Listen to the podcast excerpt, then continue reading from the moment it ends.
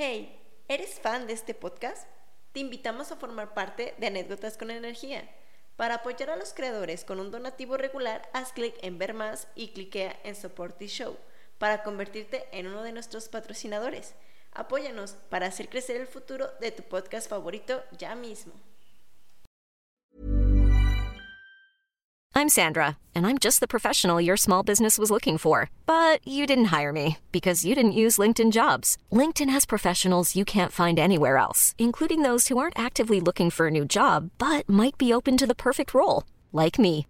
In a given month, over 70% of LinkedIn users don't visit other leading job sites. So if you're not looking on LinkedIn, you'll miss out on great candidates like Sandra. Start hiring professionals like a professional. Post your free job on linkedin.com/achieve today. One size fits all seems like a good idea for clothes until you try them on. Same goes for healthcare. That's why United Healthcare offers flexible, budget-friendly coverage for medical, vision, dental, and more. Learn more at uh1.com. There's never been a faster or easier way to start your weight loss journey than with PlushCare. PlushCare accepts most insurance plans and gives you online access to board-certified physicians who can prescribe FDA-approved weight loss medications like Wigovi and Zepbound for those who qualify. Take charge of your health and speak with a board-certified physician about a weight loss plan that's right for you. Get started today at plushcare.com slash weight loss. That's plushcare.com slash weight loss. plushcare.com slash weight loss. Esto es Anécdotas con Energía, el podcast donde platicamos entre amigos sobre las motivaciones, historias de vida y fracasos de quienes viven la energía día a día. Existen tantas personas interesantes que merece la pena escuchar y te las queremos presentar.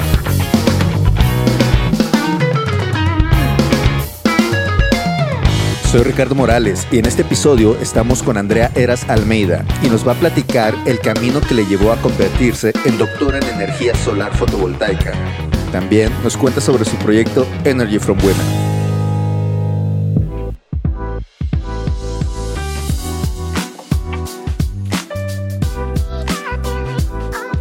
Hola Andrea, ¿cómo estás? Hola Ricardo, muy bien, muchas gracias. Contenta de estar aquí contigo. Qué bueno, yo también estoy muy contento de que, de que aceptaste la invitación. No nos conocíamos. ¿Por cómo nos conocimos? Pues esto fue muy rápido porque creo que andamos metidos en las mismas cosas y por una amiga maravillosa que tenemos en común que coincidentemente tampoco la conozco personalmente, pero que hemos trabajado juntas y siento ya que, que es una gran amiga mía y por estas cosas de la vida en que yo le proponía lanzarnos a un nuevo proyecto, pues coincidía un poco con el proyecto de anécdotas con energía y, nos puso en, contacto. Así que aquí estamos, intentando trabajar y contar mi historia a través de ti. Así que feliz. Nos presentó Tatiana, pues me dijo, no, es que es una chica que tiene una gran trayectoria y yo trabajo con ella. Y sí, o sea, como dices, totalmente, totalmente acorde al proyecto. Y bienvenida. Platícanos, gracias. Platícanos un poco de ti, Andrea. ¿Quién eres? ¿De dónde vienes? ¿Quién, quién es Andrea Eras Almeida? Bueno, soy eh, lojana de una ciudad muy pequeñita del sur del Ecuador. Eh, creo que no hay persona en el mundo que ame más su país que yo. Siempre, ahora vivo en Madrid y siempre dicen, ella es una enamorada de su país porque todo lo que intento hacer siempre miro hacia, hacia Ecuador. Eh, soy de esta ciudad, tengo 35 años, soy ingeniera eléctrica, ¿no? Estudié en Ecuador mi carrera en la ciudad de Cuenca y también aquí quiero hablar un poquito de esta ciudad porque aunque no nací ahí, también soy una cuencana de corazón. Ahí he pasado los mejores momentos de mi vida, mi juventud, la universidad, donde están mis amigos de toda la vida. Y, y bueno, tengo como 10 años, más de 10 años de experiencia en el sector energético, he hecho un poco de todo he trabajado casi en todas las fases, en toda la cadena de valor del, sector eléctrico en la generación, en la distribución, en la comercialización, metida en proyectos de eficiencia energética, pero claro, mi pasión es la generación eléctrica. Entonces, ahí estoy muy metida ahora.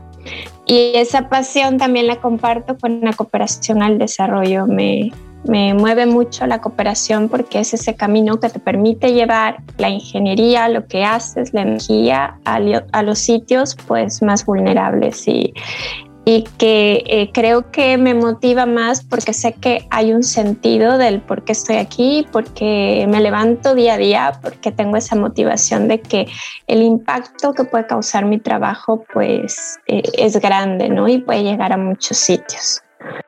Siempre con ese sentimiento de extrañar a la, a la familia y a los amigos, a las amigas, eh, pero bueno, ¿no? Es parte de la vida y, lo bueno es que las personas, los, los, amigos de siempre o la familia siempre está ahí, ¿no? Y, que la distancia no es una barrera.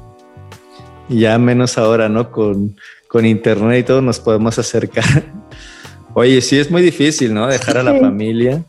Eh, se extraña bastante, ¿no? Sí, totalmente, se extraña muchísimo, pero bueno, eh, lo bueno es que están siempre ahí, ¿no? Incluso a las horas de la madrugada, que, que están a todas horas y eso se agradece bastante. No, pues que bueno, yo, yo, yo conozco ese sentimiento, pero te llevas mucho, mucho tiempo. Oye, Andrea, ¿y de dónde nació toda esta pasión? ¿Cómo empezó? Bueno, yo realmente no lo recuerdo. Mi madre es quien lo recuerda y que me comenta que desde chiquita, cuando ella me iba a recoger al colegio, eh, eh, pasábamos por la calle y estaban los técnicos eh, reparando o sustituyendo las luminarias de alumbrado público y que yo le decía que yo me quería subir al poste como lo estaban haciendo ellos. Ella lo tiene como en la mente y lo tenía claro que su hija iba a ser ingeniera, ¿no? Eh, creo que fue clave también eh, el hecho de que mi papá haya estudiado ingeniería, ¿no? Eh, verlo siempre llegar o saber que está construyendo proyectos, em, porque antes para poder dibujar los planos habían esas mesas enormes y, ver lo que trabajaba en ello, que llegaban los trabajadores a la casa, ¿no? que era muy cercano con, los trabajadores, pues creo que fue un poco la ese impulso. Eh, mi papá es ingeniero civil. Él siempre soñó que su hija, uno de sus hijos, sea ingeniero civil, ninguno de nosotros, ninguno, cada uno es ingeniero por distintas ramas, pero supongo que hubo mucha influencia, ¿no? Eh, ya esto se suma que amaba las matemáticas, eh, era muy buena, soy muy buena en las matemáticas, Em, y la física sobre todo. Para mí cuando empecé a descubrir la física desde muy pequeñita, pues parecía hasta como magia, ¿no? Que habían cosas que, que se podían explicar. Eh, ya a medida que estaba en el colegio, pues fue lo que me llamó más la atención. No estaba muy segura porque en mi colegio se podía escoger ciencias básicas eh, entonces tenía como un poco el corazón dividido entre químico y, en químico, biología y físico, matemáticas, ¿no? Así que estudié estudiar eh, ciencias básicas. Luego ya, eh, pues dije, me voy a lanzar a la ingeniería eléctrica, es lo que me gusta, porque en mi ciudad se hablaba ya del parque eólico Villonaco, el primer parque eólico en Ecuador continental. Entonces, como era esa curiosidad, ¿no? De cómo generar electricidad con viento y por ahí fue eh, surgiendo eh, la, esta, esta, necesidad o este camino de, de, estudiar ingeniería eléctrica. Lo curioso era que en mi ciudad no había ingeniería eléctrica en las universidades, entonces tenía que salir y claro, hacer la primera hija, la hija mayor, mis papás pues saber que tienen que dejar que su hija se vaya a otra ciudad, pues era como un reto para ambos, pero a la final eh, me apoyaron y como todos, creo como pasa en muchas universidades, tienes que dar un examen, conseguir cupo. Así que un mes estuve sin salir de mi casa, no vi la luz prácticamente, para estudiar y para prepararme al examen y, poder ser admitida. Habían 100 cupos y, claro, la universidad que yo escogí era una universidad pública. Entonces era muy difícil llegar, o sea, era muy difícil logré entrar, así que esa fue la condición, ¿no? De si pasas el examen en la universidad, o te puedes ir a la pública o te puedes ir a la privada, pero ya habiendo pasado esto, pues preferí quedarme en la universidad pública, en la Universidad de Cuenca, y creo que ha sido una de las mejores decisiones también. Y más o menos así, así empezó todo, así empezó este, este camino, ¿no? Oye, ¿y a qué edad te, te, fuiste? Porque Cuenca es, España, ¿cierto? No, Cuenca, Cuenca de Ecuador. Ah, Cuenca de Ecuador. Cuenca de Ecuador. Sí, estudié en Loja y Cuenca está a cuatro horas de, Ecuador. Eh, me fui a los 17 años de, de, casa y desde ahí no he regresado a vivir en Loja otra vez. Así que, que bueno, que ya las cosas se fueron dando y cada vez me fui más lejos, pero mm, motivada por esa pasión interna, así que creo que todo ha valido, todo ha valido la pena. Y luego hiciste toda la universidad allá en Cuenca, ¿no?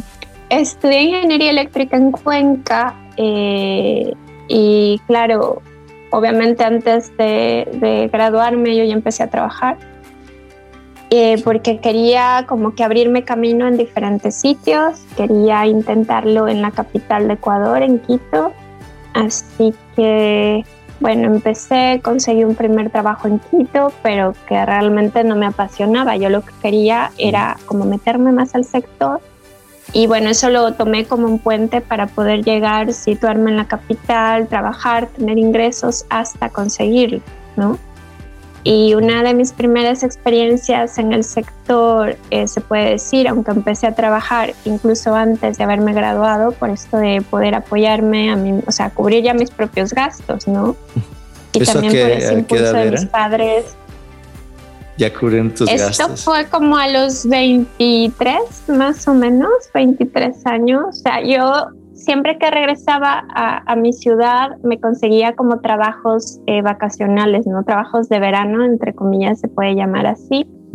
Entonces yo intentaba trabajar eh, por un mes o dos meses, que eran las vacaciones de la universidad, en cualquier cosa, o sea que estaba eh, de todo, ¿no? Hacía un poco de todo a fin de tener mis ingresos. Pero empecé ya a trabajar en proyectos, en consultorías, también como asistente de laboratorio en la universidad eh, mucho antes, a los 23. 23, 22, es que ya no lo recuerdo, fue hace mucho.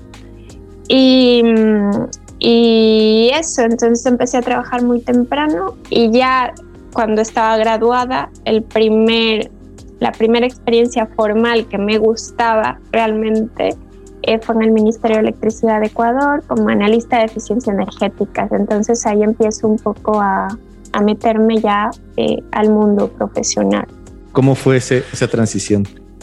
Bueno, eh, ya lo de la investigación viene después, ¿no? A, cuando empiezo el doctorado. En realidad, mi, lo que he tenido antes fue una actividad profesional en el sector eléctrico. Entonces, mi transición, por decirlo así, empieza cuando eh, siento que necesito más, ¿no? Que, que a nivel profesional estaba dándolo todo, es verdad, pero que no quería quedarme ahí.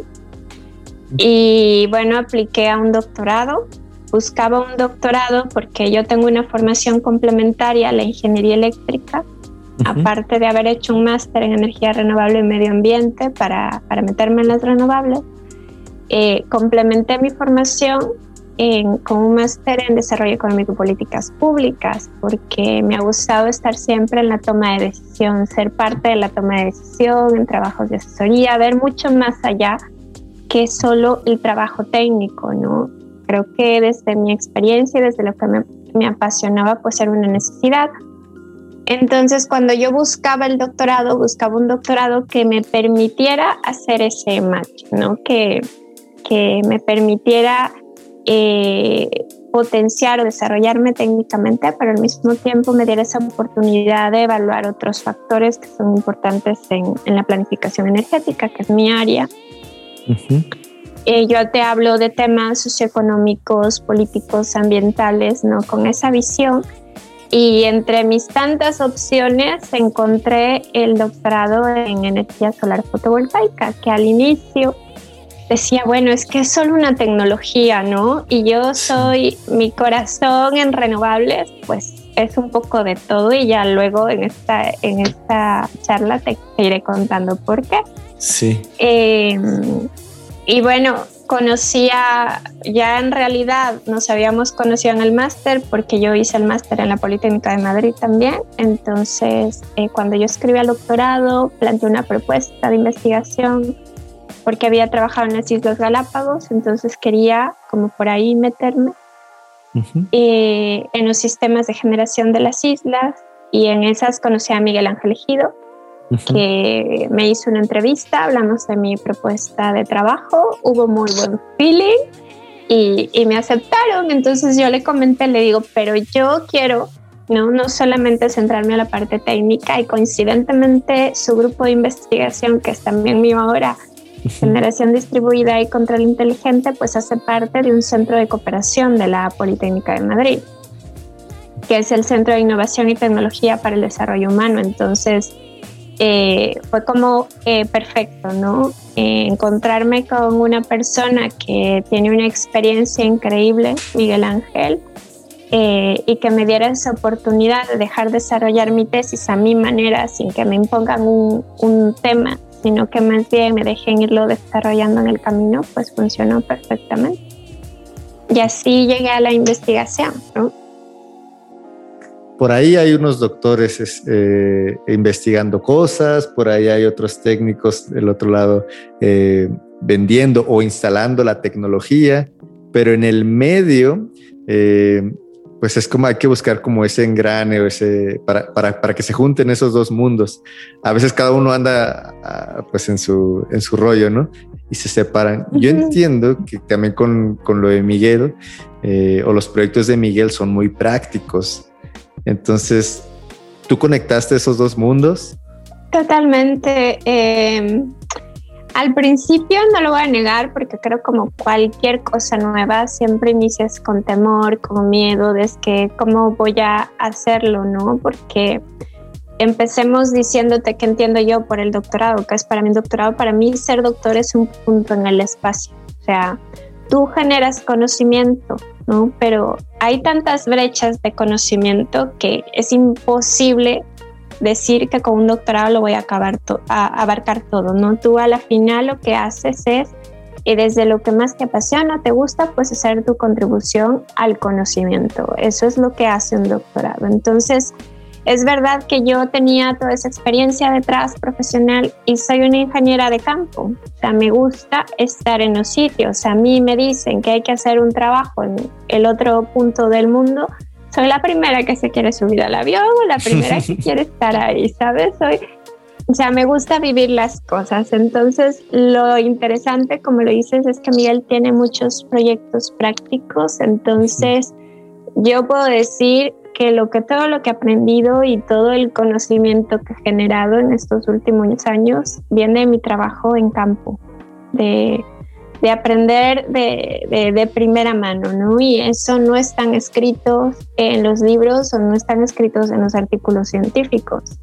Y creo que, eh, pero ya aquí la ciencia depende a uno que le guste hacer. No soy una chica de laboratorio, no soy una mujer de laboratorio que le guste estar ¿no? Eh, trabajando en el desarrollo tecnológico como tal. Eh, ahí tengo colegas que se dedican a eso yo uso esa tecnología y la llevo al mundo real, la pongo en práctica. Pero como tú dices, no solamente se trata de, instalar o, llevar la tecnología, se trata de que eso funcione. Entonces, esa es la planificación energética. Y yo he podido abarcar temas de modelo de negocio, política pública, factores ambientales, eh, de capacitación a la gente también, a los técnicos locales. Em, el doctorado me ha permitido eh, tener experiencia en distintos países. También es verdad que yo decidí como cargar con dos maletas al hombro, ¿no? Por un lado el doctorado y por otro lado eh, la consultoría y proyectos de investigación aislados para seguir cogiendo experiencia profesional. Entonces, combiné ambas cosas y, he tenido mucha, mucha práctica de campo y puedo decir que con orgullo toda la tesis que desarrollé, que se, que se construye de, de eso, de, también de mucha revisión de literatura, de leer mucho, de estudiar mucho, pero también de ese trabajo de campo pudo aplicarse eh, a la vida real también, pudo llevarse toda esa experiencia a otro país. Eh, y es aquí donde, conoce, donde conozco a esta amiga que tenemos en común, a Tatiana, eh, porque tuve la oportunidad de trabajar para, para su país. Entonces, en Colombia es donde mi tesis sirve para proponer o para cambiar las cosas en Colombia, ¿no? Justamente en electrificación rural y lo que tiene de interesante Colombia es que une toda esa expertise porque yo he trabajado no solo en electrificación rural, sino también en islas. Me especializo en islas, en sistemas híbridos en islas y esa combinación en Colombia pues me permitió llevar a la práctica la tesis. Y ahí es cuando dices, estos tantos años de doctorado pues funcionan porque realmente se los lleva al mundo real, ¿no? Oye, y de todo esto, mira, tú tienes un montón de eh, skills, de, habilidades, eres hábil técnicamente, eres hábil pues, eh, políticamente, socialmente, luego tienes el conocimiento del doctorado, más que un conocimiento, como dices, es un conocimiento específico y que tú vas desarrollando, pero a mí me gusta pensar que, pues, eh, vamos, cada, cada punto, cada experiencia, cada habilidad, pues, pues es algo, ¿no? Que cuando tú las agarras y las pones en conjunto, eh, pues haces algo todavía mucho más grande. Tienes todas estas habilidades, todas estas experiencias y también platicabas al principio que a ti te apasiona la energía. ¿Cómo usas todo esto para crear algo? para crear algo que te apasione? ¿Cómo lo juntas todo? Bueno, es una buena pregunta porque a veces lo puedes hacer, a veces no lo puedes hacer. O sea, si yo te llevo esto a, si quiero implementar o diseñar un proyecto, pensar, ¿no? Yo creo que una de las grandes habilidades que te da el doctorado es ser creativo, porque, y es una de las cosas más difíciles, ¿no? Al menos yo puedo crear, puedo crear ideas, eh, proponer cosas en mi sector, pero para otras cosas la creatividad no se me da bien. Pero bueno, eh, yo creo que es muy difícil y depende mucho de los contextos. Eh, pero quizá aquí te puedo compartir mi visión de hacia dónde puedo llevar todas esas habilidades y creo que mi trabajo sería mucho más útil. como te dije a un principio de esta charla, me gusta la cooperación soy un amante de la cooperación al desarrollo. Creo que todo tiene sentido eh, si, si, si, haces parte de. Entonces, todo esto que te comento encaja muy bien en el sector de la cooperación, ¿no? Porque tienes que saber eh, atraer partners para financiar un proyecto, porque tienes que saber vender un proyecto. Vender un proyecto es muy difícil y quizás son cosas que no nos enseñan en la universidad, ¿no? Que a veces te dicen tienes que presentar un proyecto y, convencer a la gente, eso es muy complejo. Tienes que hacer que el proyecto funcione cuando lo lleves a sitio y para eso debes entender el contexto, conocer a la gente, trabajar eh, con las comunidades. Yo siempre hago mi research, ¿no? Siempre intento ver a qué sitio voy, con qué me voy a encontrar, porque en, mi experiencia ningún proyecto funciona como debería. Siempre hay eh, siempre hay falencias a nivel económico, eh, ya la inversión a largo plazo no va a ser sostenible, etcétera. Si es que no entiendes bien la, la, situación del país al que vas, yo te hablo en país porque por esa experiencia tan, tan, tan diversa, ¿no? Pero solo por ponerte un ejemplo, si nos referimos a electrificación rural, eh, nosotros podemos llevar un sistema, una mini red, Solar Home Systems, lo que sea, pero también hay que atacar por el lado de la demanda, ¿no? ¿Y cuál es uno de los grandes problemas que existen en estos entornos que se comercializan quizá los desechos o lo que ya no se usa en las ciudades, ¿no? Y, y esa es una de, de, mis, de mis compromisos internos, que si yo puedo seguir en este sector, eh, pues tratar de cambiar eso, ¿no? No solamente que ya vemos que en las ciudades se hace y funciona bien, por ejemplo en México ustedes tienen un sello de eficiencia energética en el que se inspiró mi país para montarlo, creo que México y Ecuador hacen muy bien su trabajo en eficiencia, pero nos olvidamos del entorno rural y, y ahí también tenemos que llevar equipos equipos o electrodomésticos eficientes para que las cosas sean sostenibles. Entonces yo trato de tener esa visión completa para que las cosas funcionen. Quizá en el mundo teóricamente la sostenibilidad de la que yo hablo, eh, o quizá la sostenibilidad no la entendemos bien y, y, por ahí es donde deberíamos, deberíamos trabajar, ¿no? Eh, está como muy de moda, ¿no? La palabra sostenibilidad, pero todo el mundo la dice, pero luego cuesta trabajo saber qué, qué, significa para cada uno, ¿no? Has, tocado un punto muy importante, o sea, que si el proyecto va a, funcionar a largo plazo, a corto plazo, la inversión, ese tema, híjole, a lo mejor para los que estamos dentro de la industria o los que conocemos del tema, bueno, nos, nos es sencillo entenderlo, pero eso explícaselo a, la persona que va a comprar el sistema fotovoltaico o explícaselo a un ingeniero o al financiero que va a poner el dinero. A veces ah, cuesta, ¿no? Te dicen, no, pero este va a salir más caro. Sí, pero es que te va a dejar de funcionar en tres años, ¿no? Entonces tu inversión se perdió. Totalmente, sí.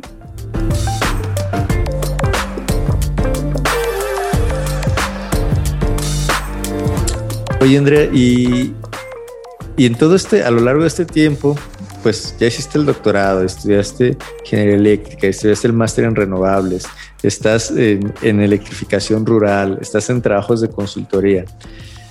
¿Cuál ha sido tu experiencia más difícil? Una que hayas dicho, híjole, de aquí ya no salgo, o para qué me metí en esto, ¿no? bueno, yo creo que eso siempre me lo digo, pero yo a mí que me mandan, ¿no? a, meterme, a meterme en cosas. Eh, hay una persona que siempre me dice, a ver, ¿en qué lío te metiste hoy, no? Porque siempre estoy como metida en cosas, no paro, soy muy así.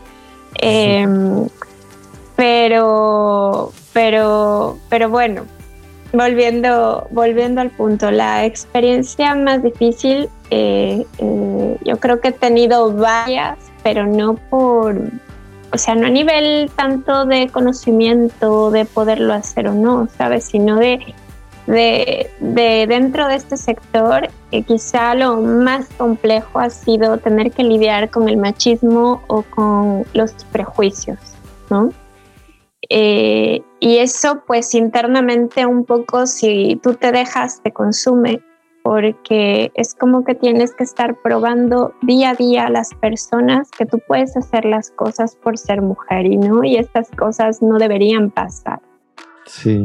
He liderado varios equipos de trabajo en solo de hombres y he tenido que lidiar con situaciones en las que, eh, por un lado, se pone en duda mi capacidad como ingeniera por ser mujer, donde mi colega, mi compañero, tiene que avalar y volver a explicar lo que yo había dicho para que el resto del equipo crea que lo que yo estoy diciendo es verdad, ¿no?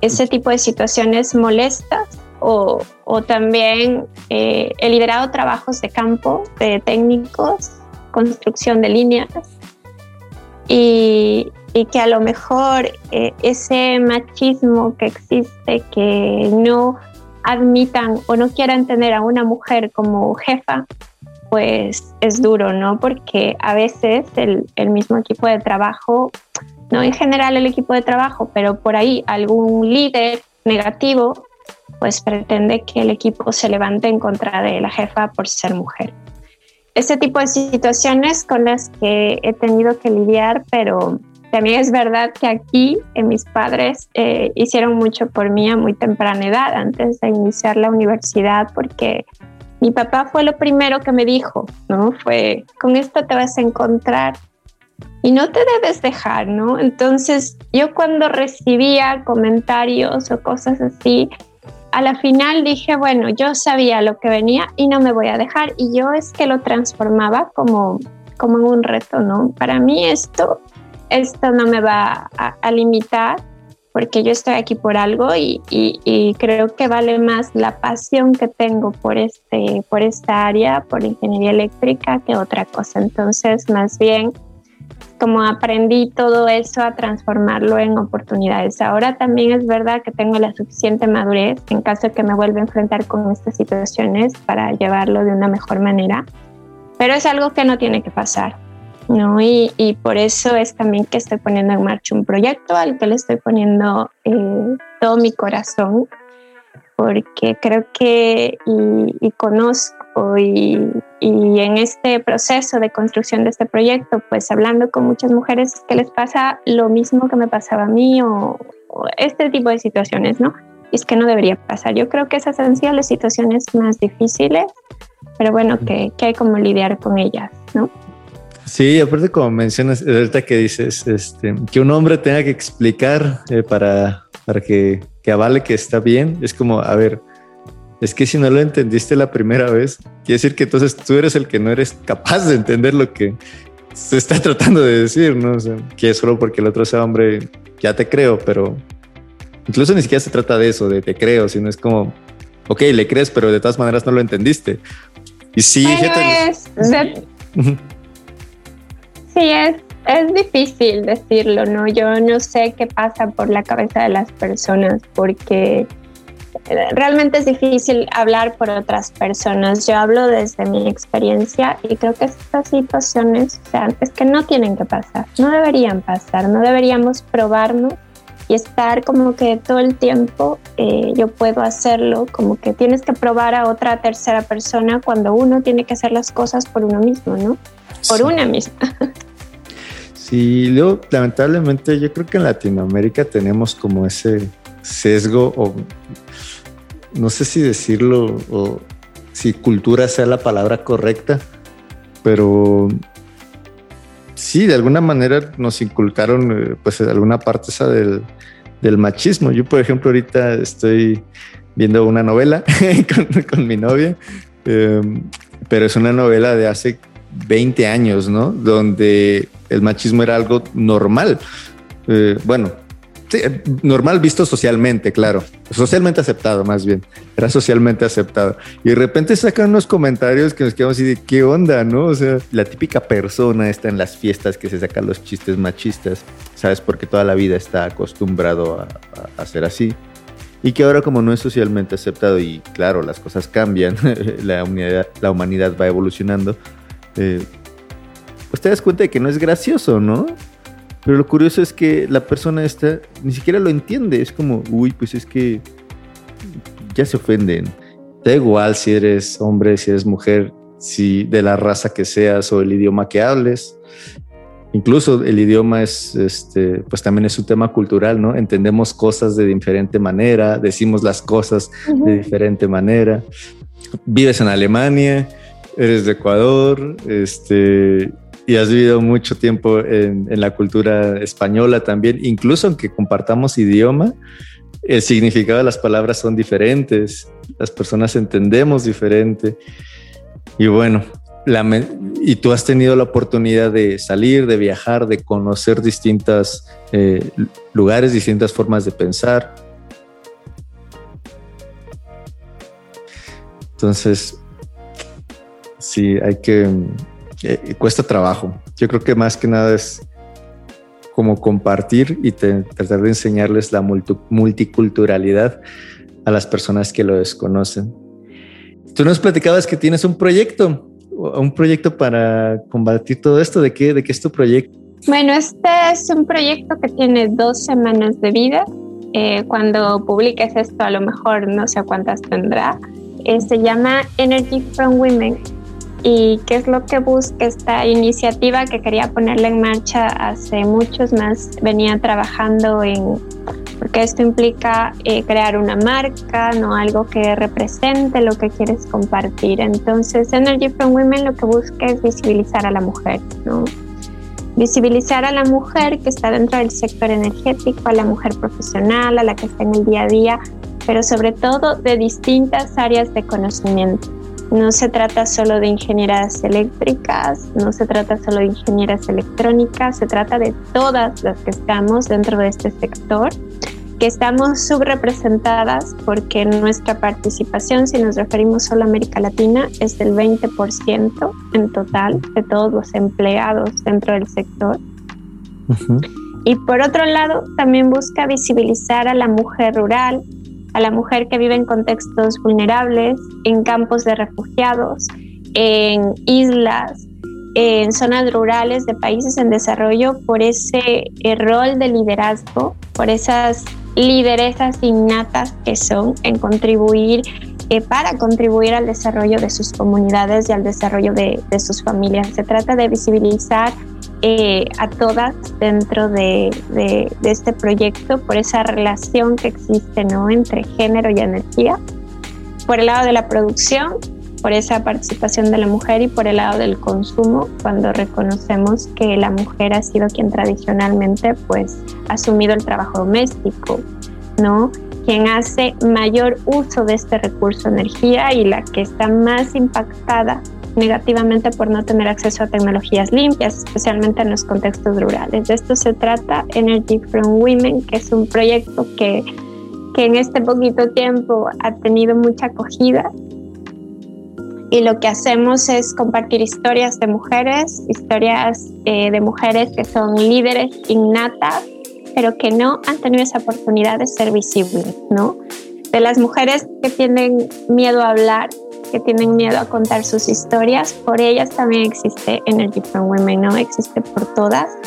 Eh, también buscamos compartir artículos, trabajo, material de interés que sea elaborado por mujeres y, no solo por mujeres, sino por una comunidad que puede creer en este proyecto, que cree en este proyecto y lo apoya y que cree que eh, debemos trabajar por una sociedad igualitaria para todos. También lo hacemos a través de eh, trabajos de difusión, de difusión de oportunidades laborales, eh, de eventos, todo lo que promueve una mayor participación de la mujer. Y, y, también lo que buscamos es entablar discusiones así de interés, ¿no? Que pongan como en evidencia las desigualdades que tenemos en la sociedad, por lo que hablábamos, y, y que nos permita construir una comunidad. Energy from Women se visualiza como una comunidad basada en la sororidad, que, que, que, que lo que busque es esa, em, esa solidaridad entre las mujeres para favorecer su empoderamiento. Entonces, Energy from Women es todo esto y, y, empezamos hace dos semanas y hemos tenido mucha acogida, hemos compartido ya una historia, la de Tatiana Vázquez, eh, la ingeniera colombiana que llega donde nadie llega, con luz y hemos eh, compartido ya dos artículos, uno que habla sobre cambio climático y género y como dice su autora que es Diana Quintana, que también se lanzó dentro de esta aventura con, con nosotros, eh, que dice es un tema del que muchos hablamos pero que pocos entendemos. Entonces, Energy from Women también es conocimiento, ¿no? contribuir a esa brecha que existe ¿no? para, para, para poder ir llenando esos vacíos del conocimiento. Y otro artículo que hemos lanzado justo hoy y que este lo escribí yo y que habla sobre población refugiada, cambio climático y energía. ¿Y por qué hablo mucho de población refugiada? Pues por ese voluntariado al al que estoy involucrada y que me ha permitido trabajar de cerca con comunidades refugiadas en países africanos especialmente. Entonces, esto es Energy from Women y, y cuando las personas estén escuchando esto, pues me encantaría, nos encantaría que pasen a conocer el proyecto. Oye, ¿y cómo podemos conocer el proyecto? Bueno, pues tenemos todas las publicaciones o la página principal es un blog que eh, se denomina igual Energy from Women eh, y estamos en todas las redes sociales, LinkedIn como Energy Women, eh, Instagram como Energy Women, Facebook como Energy Women y, y, Twitter como Energy Women y también al correo, ¿no? energyfromwomen.gmail.com. En todos estos sitios estamos y a la gente que nos quiera contactar y conocer, pues encantados de la vida de, recibir sus mensajes, comentarios, opiniones, sugerencias. Estamos abiertos para todo. Ok. Bueno, vamos a dejar aquí en la descripción de este capítulo, ahí está escrito el, nombre del, blog para que lo lean y supongo que también en el, con el correo si, si queremos colaborar o algo, ahí nos ponemos en contacto. Totalmente, sí, es más, ya tuvimos un mensaje súper proactivo que nos emocionó de una primera persona que se lanzaba y sabes que no teníamos que buscar, no es más bien me lanzo de forma voluntaria, puedo contribuir con esto, se puede y, y ya nos estamos lanzando también con esto.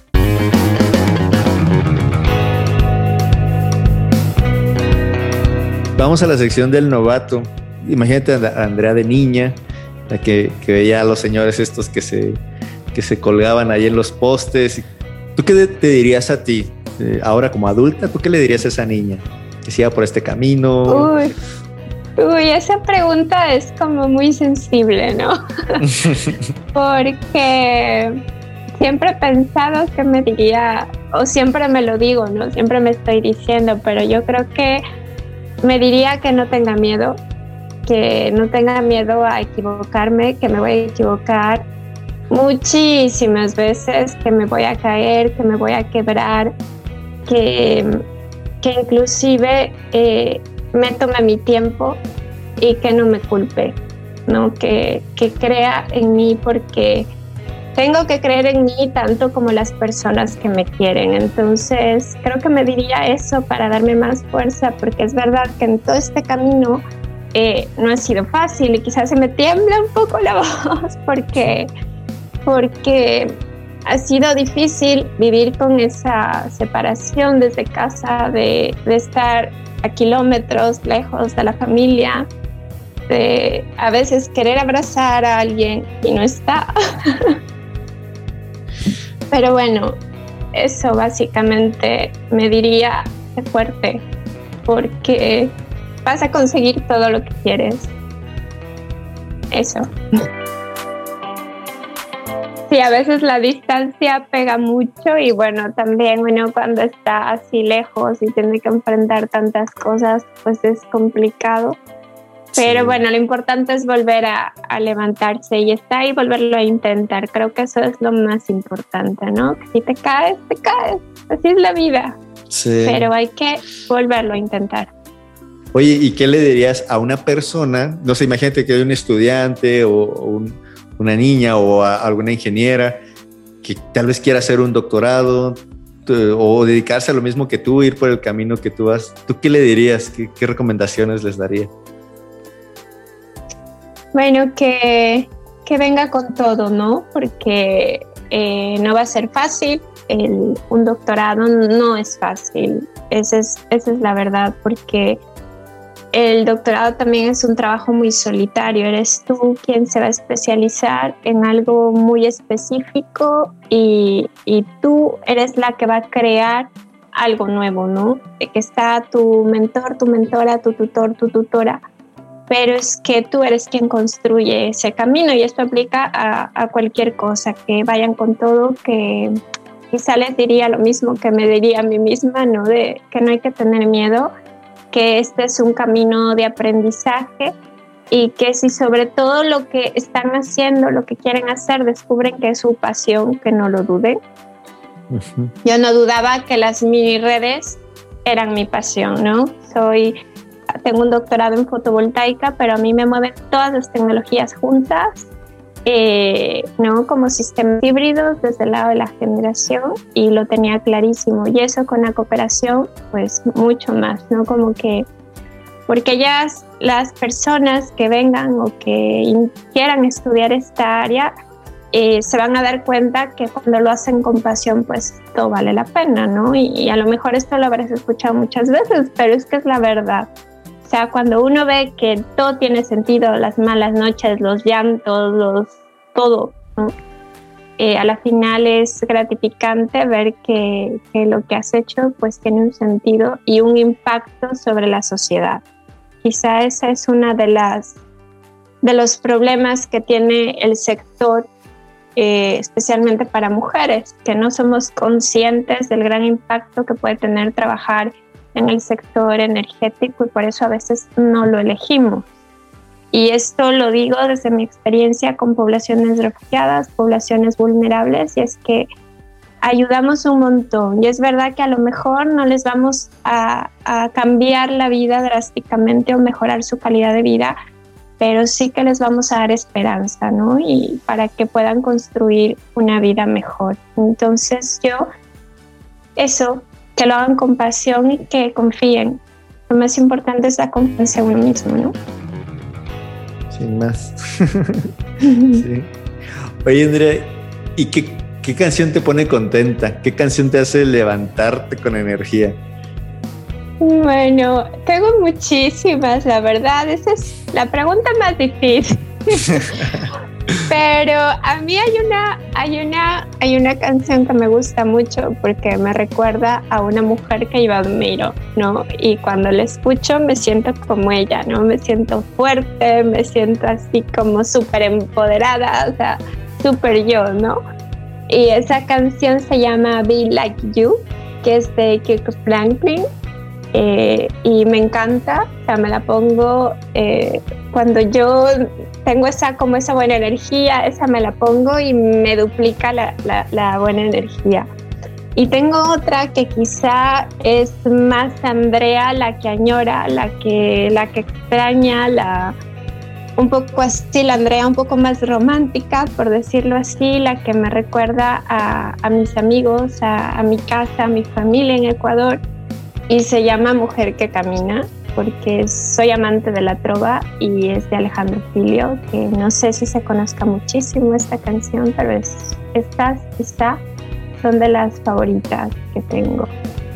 Para esto necesitaríamos otra, otra, otra entrevista.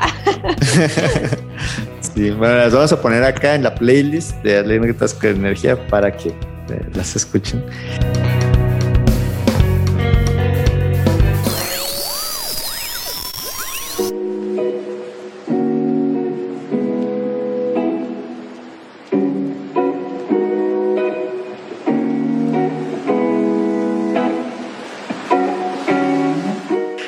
Andrea, pues eh, muchas gracias de verdad. Yo, yo, me siento muy contento de que hayas aceptado estar acá en, el podcast, que hayas compartido tus experiencias buenas, malas, todo el camino que, que, recorriste y el trabajo que te ha costado llegar a donde estás. Súper contento de apoyar a Energy from Women y bueno, pues qué te digo, yo me siento muy, muy honrado que, que te hayas dado tu tiempo. Eh, un sábado a las, ¿qué, ¿qué, hora tienes? Las 8 de la noche, casi, casi, ¿no? 7, 7 y 20 de la tarde, dicen acá, pero claro, en Ecuador esto ya es la noche, ya es hora de cenar. Sí.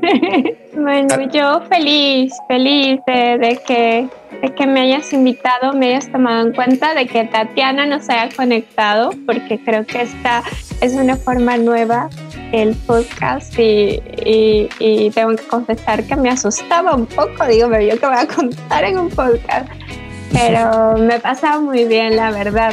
Esos momentos sensibles, por favor, que, que salieron súper del fondo, pues los editas. Pero yo feliz, gracias por, por tu tiempo, por permitirme estar aquí, por permitirme contarte un poquito de mí y gracias por el apoyo a Energy from Women. Espero que podamos incluir historias también de mujeres de tu país y, y trabajo de ellas, ¿no? Así que espero que sigamos conectados.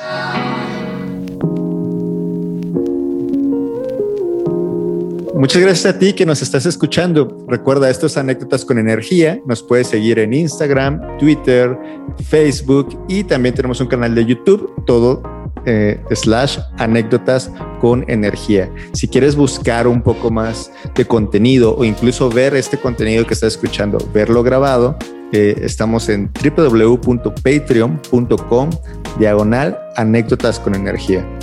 Gracias por tu tiempo, gracias por ser una persona asombrosa y recuerda que la vida es demasiado corta como para ser pequeña. Gracias, hasta luego.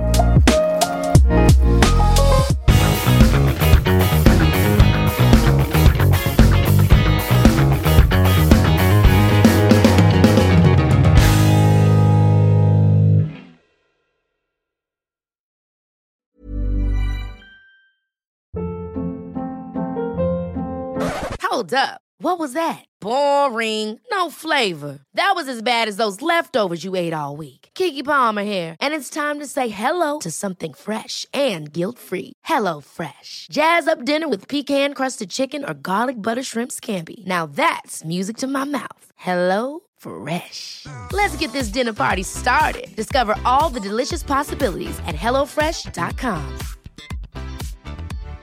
Hi, I'm Daniel, founder of Pretty Litter. Cats and cat owners deserve better than any old fashioned litter. That's why I teamed up with scientists and veterinarians to create Pretty Litter. Its innovative crystal formula has superior odor control and weighs up to 80% less than clay litter. Pretty Litter even monitors health by changing colors to help detect early signs of potential illness. It's the world's smartest kitty litter. Go to prettylitter.com and use code ACAST for 20% off your first order and a free cat toy. Terms and conditions apply. See site for details.